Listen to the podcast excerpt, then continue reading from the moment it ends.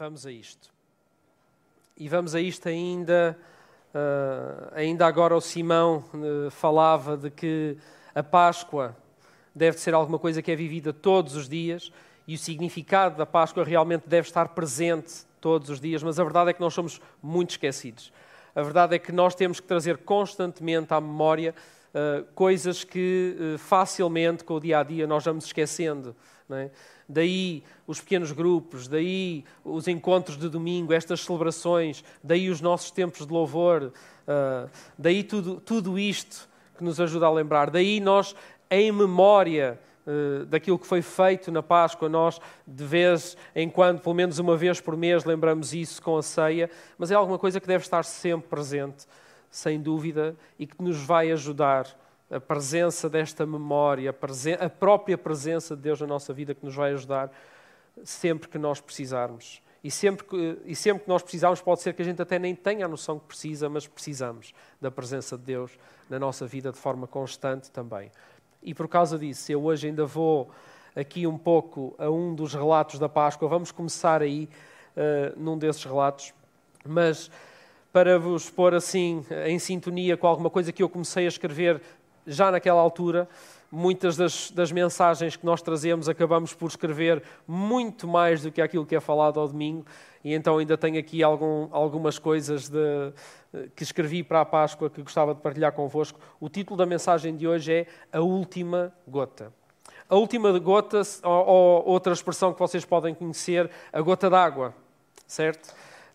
Ainda ontem de manhã, eh, lá em casa, nos afazeres ali da casa, ouvi a minha esposa uh, usar esta expressão, uh, foi a gota d'água. É? E quando uma mulher, quando uma esposa diz que foi a gota d'água, nós estamos em maus lençóis. Ou nós, ou os nossos filhos, alguém está em, está em apuros, é? Foi a gota d'água, cheguei ao limite. Um, mas sobre esta expressão, eu uh, procurei na internet um, um, um dicionário de, de expressões com, com, para, para procurar assim mais a fundo o significado e dizia alguma coisa deste género. A última gota se refere a um ponto de inflexão, um limiar onde um sistema muda radicalmente com o um mínimo esforço. Trata-se de um fenómeno físico ou sociológico em que um sistema é perturbado por uma ação durante algum tempo sem que aparentemente essa ação influencie em nada o comportamento do sistema. No entanto, as aparências enganam o sistema está, na verdade, acumulando um efeito silenciosamente até que chega a um limiar, um ponto limite, em que qualquer ação subsequente, por mínima que seja, provoca uma mudança repentina e radical. Significa que uma situação se tornou intolerável. Eu não sei se vocês já presenciaram uma pessoa, do nada, achamos nós, do nada, a ter assim uma atitude extrema, a fazer assim uma coisa que nós uh, até dizemos, mas estás a fazer uma tempestade num copo d'água, o que é que se passa? É? A pessoa, de repente, assim, por uma, por uma coisa mínima, rebenta. Mas quer dizer, calma, só, só foi isto. A verdade é que muitas das vezes não foi só isso. Muitas das vezes é um copo que já está cheio e que realmente a única coisa que caiu foi uma pequena gota que fez com que o copo transbordasse e sujasse a toalha. Mas já, já há muita coisa acumulada, já há muita coisa que lá está, que faz com que estas coisas depois aconteçam, estas quebras, estas rupturas. E é engraçado porque a expressão, se nós formos traduzir esta expressão para inglês, não, não vamos traduzi-la à letra. Existe uma, uma, uma expressão que é usada que é uh, the last straw e, e, se, e, se, usarmos a expressão completa é the last straw that breaks the camel's back, que é a, a última palha que quebrou as costas do camelo. E significa mais ou menos a mesma coisa. Ainda que pode parecer, como é que, última gota, costas de camelo, o que é que isto tem a ver uma coisa com a outra? A verdade é que um camelo tem um limite de carga que pode suportar. E a gente pode pensar, não é uma palha que faz a diferença. Mas imaginem um camelo em que nós constantemente continuamos a, a pôr carga em cima dele, a pôr peso em cima dele. E ele já está no limite. Imaginem a imagem, um camelo com as perninhas a tremer, já no limite. E há por aí muitos, não vou dizer camelos, que fica mal, uh, muitos, muitas pessoas com, que já estão no limite mesmo. E às vezes é, é uma palha em cima que faz com que as costas partam. E também há muita gente quebrada. E há muita gente. E nós temos que ter noção disso, que nós temos limites. Que nós realmente às vezes estamos no, no ponto em que já não aguentamos mais, em que já não dá mais. Temos, temos limites. Vocês têm noção de limite? Há muita gente que hoje em dia está literalmente a continuar a pôr carga em cima do camelo. Não se sintam ofendidos. Carga em cima do camelo. Mais horas, mais trabalho. Trabalho no, no tempo da família. Não há limites. Estamos em teletrabalho, estamos em casa. Portanto, estamos sempre acessíveis. Começamos mais cedo e acabamos mais tarde. O telefone toca. Hora de jantar. Carga em cima do camelo. E às vezes é uma pequena palha que faz despoltar coisas. Nós ouvimos falar em ansiedade, em ataques de pânico. Eu não consigo dormir à noite. Estou, estou preocupado. Preocupação em demasia. Depressão. Todas essas coisas que, se nós formos analisar apenas aquilo que aconteceu no momento que levou a pessoa a estar numa situação e passar para outra, o que é que quebrou, qual foi a gota, a última gota que caiu no copo, não, não, não há muita explicação. Mas o que é certo é que muitas das vezes, quando estas coisas acontecem, o copo já está mais do que cheio. Já está mesmo ali no limite. Então eu pergunto: o que é que estamos a acumular? O que é que vocês estão a acumular? O que é que está, o que é que está na vossa vida? Que peso, que, que fardos, que cargas é que vocês carregam? É que eu carrego. O que é que nós estamos a carregar? E que provavelmente está a mais. Jesus a poucas horas do, do momento de ir para a cruz, naquele momento em que ele estava no jardim do Getsemane, na oração com o Pai,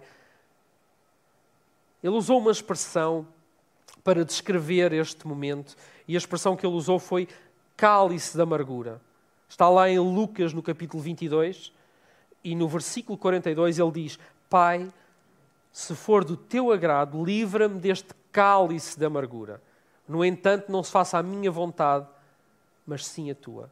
E este cálice, este cálice de Jesus, foi uma coisa, não foi uma coisa que apareceu na vida dele naquele momento, que ele não, não esperava. Aliás, ele sabia que este momento ia chegar. Desde o início. Ele sabia para o que veio. As profecias falavam. Estava, era, era, aliás, as profecias são, são bastante descritivas do que é que lhe iria acontecer. E depois Jesus vive, vive tudo isso na pele, todo esse momento. E Jesus tinha todo o quadro para ser uma pessoa extremamente ansiosa, extremamente preocupada. Porque se nós, que não sabemos o que nos vai acontecer, nós não sabemos o dia da manhã, mas já vivemos tão preocupados com ele, eu não estou a dizer que somos todos assim, mas certamente muitos são. E na medida em que eu falo com mais pessoas e que eu acompanho mais gente, encontro muita gente a viver assim muito preocupada. E se, e se? E como é que vai ser? E se eu não tiver? E se o médico diz isto? E vivemos todos nesta ansiedade. Imaginem Jesus a saber a tortura, a dor e o sofrimento. Tudo isso estava à espera dele. E Jesus tinha chegado àquele momento. E neste momento ele diz: Pai, se for possível, afasta este cálice de amargura de mim. Imaginem uma garrafa de vinho a ser vertida para um copo mas em câmara lenta, devagarinho.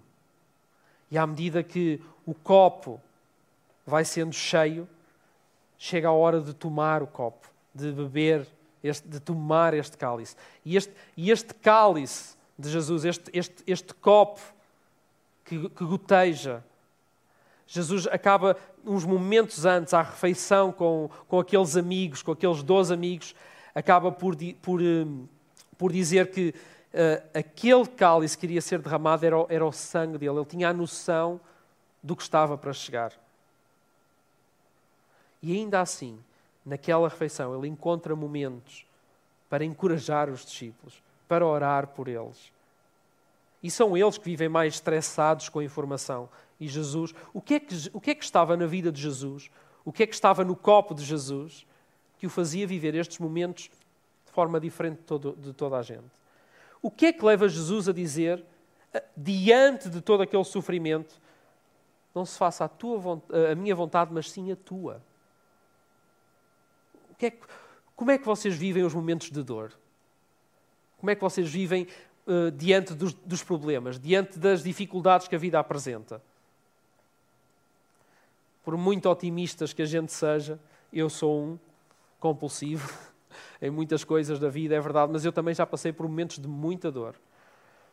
Mas ainda esta semana a falar com alguém que estava a, a descrever dor, a descrever uh, o, o, que a pessoa está a viver, eu não, e eu não ter uma resposta para dar à pessoa, eu não ter em mim o que é preciso para livrar a pessoa daquilo que ela está a viver, o que é que eu posso dizer a alguém que está a passar por esta situação? O que é que eu posso dar?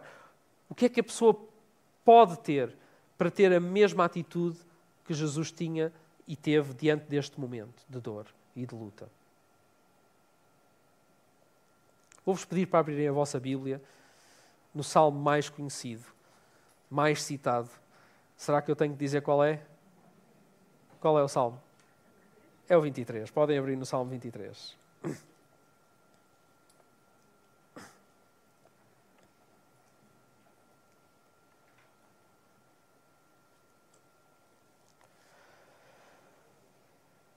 E sabem, não é só da ansiedade e por causa da incerteza das coisas que ainda vão acontecer que nós vivemos o dia de hoje, o presente em pânico e medo e com essas patologias todas uh, que nos atormentam e que atormentam muita gente nos dias de hoje.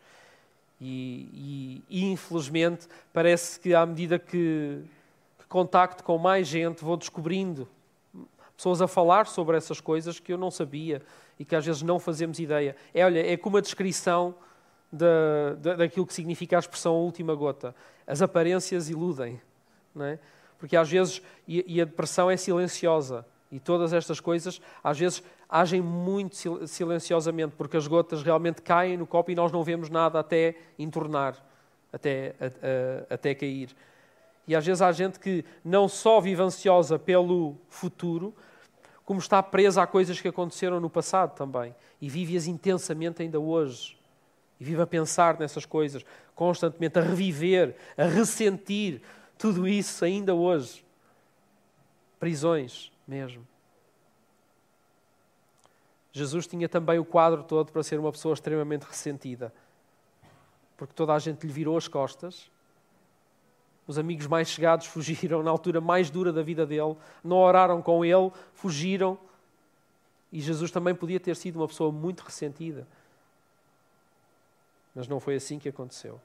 Mas vamos falar de um homem. Um homem se calhar mais parecido connosco. Eu quero ser mais parecido com Jesus, eu preciso ser mais parecido com Jesus. Mas eu acho que muitas vezes sou mais como David. David no Salmo 23, mas nem sempre, acho que nem lá chego aos calcanhares de David muitas vezes. Ele diz assim, no versículo 5: Preparaste-me um banquete à frente dos meus inimigos. E ele também vai mencionar um cálice diz: Recebes-me com todas as honras e a minha taça transborda. E esta expressão, uh, uh, o meu cálice transborda, ou na Bíblia para todos, a minha taça transborda, esta expressão, nós vamos encontrá-la mais vezes na palavra de Deus. E, e sempre uh, em contextos de, de, de, em que podemos entender que o significado disso é alegria, é descanso, é, é, é mesa, é, é comunhão é intimidade, mas, mas com felicidade, é em momentos de festa, como num casamento. Eu não sei se há aqui pessoas que têm família nas aldeias, mas nas aldeias é, isto é tal e qual, é assim, o copo tem que estar cheio. Eu, quando estou na, na, lá na, na, terra da minha esposa, o copo tem que estar cheio. Uh, porque eu, eu, estou a beber, eu, eu ainda tenho o copo a meio e já está alguém a encher o copo. E uma pessoa, quer dizer, o anfitrião recebe bem, o convidado também, para não parecer mal, tem que beber. Até é bom deixar o copo cheio, não ir, porque nós bebemos, há, alguém que vai pôr. Uh, é, é, simpatia, significa o quê? Que nos querem bem, que nos querem receber bem. E já no tempo de Jesus, e já no tempo de David, ainda bem antes de Jesus, era assim. Era cultura. Era cultura o anfitrião encher o copo. E aliás, não, mesmo que ele tivesse empregados em casa, se o convidado que, que ele estivesse a receber fosse uma pessoa que ele quisesse muito honrar, quem o servia não eram os servos, era o próprio anfitrião que servia o copo e fazia questão que o copo estivesse cheio, a transbordar. Então, nós vamos aqui ao Salmo e vemos que David está numa situação em que a gente pode dizer: o que é que vocês diriam desta situação? É agradável? Porque o cálice transborda? É boa? É simpática? Está à mesa a fazer uma festa? Está num casamento? Não, David está à mesa com os inimigos, diante da dor, diante da dificuldade, diante de tudo aquilo que poderia provocar ansiedade, diante de tudo aquilo que podia trazer medo. No entanto, ele tem este cálice de segurança, este cálice de descanso, este cálice de paz. Porque ele diz que quem o serve quem o serve é quem eu quero muito à mesa. É, é alguém que quer, que quer, que é um anfitrião que deseja este convidado à mesa com muita intensidade. Por isso ele serve Davi ao ponto de o cálice transbordar. É um cálice necessário na nossa vida. É um cálice que nós precisamos encher. É alguma coisa que deve fazer parte de nós. É, é diante das dificuldades que eu realmente eu não tenho em mim o que é necessário para me livrar das minhas dificuldades muitas vezes. Eu não sei o que fazer, não sei se vocês já se encontraram assim. Eu não tenho resposta para tudo, mas eu preciso disto. E também quando eu estou com alguém e eu não tenho resposta para a pessoa, o que é que eu posso dar à pessoa? Senão todas estas coisas que eu não encontro em mais lado nenhum. Em mais lado nenhum. Porque há coisas que não há resposta para elas. Há coisas que não há explicação. Há dores que nós não pedimos para vir coisas involuntárias, coisas que nos fazem a nós. Eu não peço para vir, mas elas estão presentes. Estão, eu, estou, eu estou à mesa com elas. Mas, no entanto, no entanto, eu tenho este anfitrião. Eu tenho Jesus a servir-me. O próprio Jesus veio-me servir. O próprio Jesus derramou o sangue. O cálice, esse cálice que é o sangue que foi derramado por mim, é Ele e eu sei que essa mesa, por muito grande que sejam os meus inimigos, por muito grande que sejam as minhas dores, ela é maior do que tudo isso. É maior aquele que está em mim do que tudo que eu possa enfrentar na vida, quando Ele está em mim. Quando eu tenho a noção de que Ele está em mim. Quando eu usufruo do que é tê-lo em mim. Vamos uns salmos para trás, vamos ao Salmo 13. E vamos ver este padrão num salmo também que David escreve. Pode ser? É muito interessante. Salmo 13. E neste salmo, David usa muitas vezes aquela expressão: até quando? Eu não sei se vocês já usaram essa expressão. Senhor, quando é que isto acaba? Eu estou farto disto. Senhor, livra-me disto. Até quando, Senhor, é que eu tenho que passar por esta dificuldade? E Davi, numa canção, junta os dois cálices. Ele diz assim, Salmo 13, no versículo 1, ele diz ao diretor do coro, Salmo da coleção de Davi, ou seja, vamos lá começar a cantoria. E é uma canção que o título aqui na Bíblia para todos diz Súplica Confiante. Como é que é possível suplicar, ou seja, estar em, em aflição e ao mesmo tempo estar confiante? Até quando, Senhor? Estará esquecido de mim para sempre? Deus, esquece, Deus esqueceu-se de mim. Só pode. Quem é que já disse isto? Deus só pode estar esquecido de mim. Ah. Até quando gerás de mim o teu olhar? Até quando o meu coração e a minha alma hão de sofrer e estar tristes noite e dia. Até quando é que o meu inimigo triunfará sobre mim? Até quando? Tantos até quando? Tantas perguntas. Ele não sabe. Olha para mim, Senhor meu Deus, responde-me, ilumina os meus olhos, para que eu não caia no sono da morte. Não deixes que os meus inimigos digam conseguimos derrotá-lo. Não permitas que se alegrem com o meu fracasso.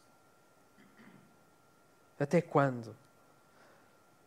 E a ajuda necessária, tudo o que nós vamos precisar, muitas vezes quando não somos livres, nesse momento é realmente depositarmos a nossa confiança no Senhor. Ainda falta um versículo, ok?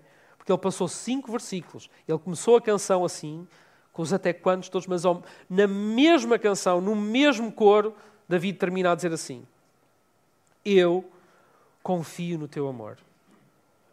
O meu coração alegra-se na tua salvação. Cantarei ao Senhor pelo bem que me tem feito. Amém? Na mesma canção.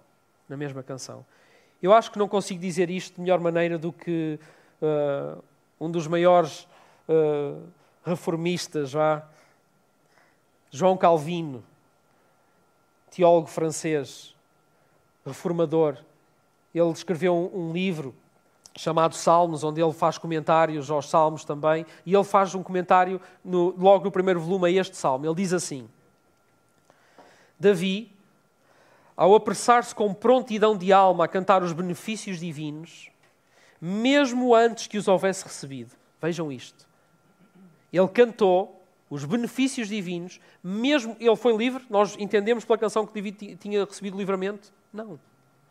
Mas ele diz: mesmo antes de os ter recebido, coloca o livramento que aparentemente estava então distante, imediatamente diante dos seus olhos. Eu gosto desta ilustração.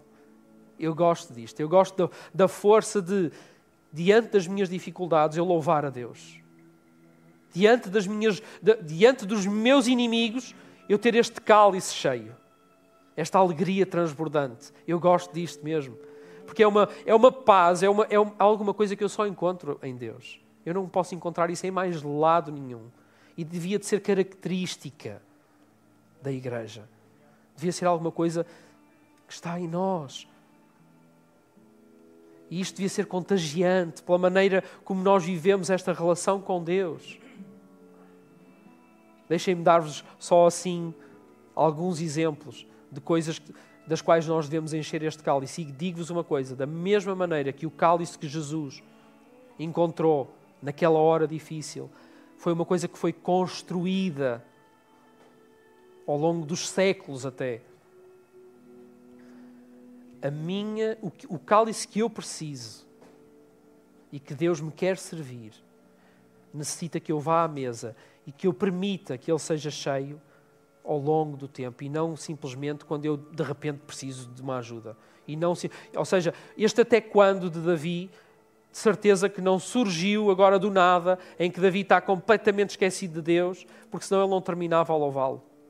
Não é possível, nós não conseguimos fazer isso, não, está, não é humanamente possível.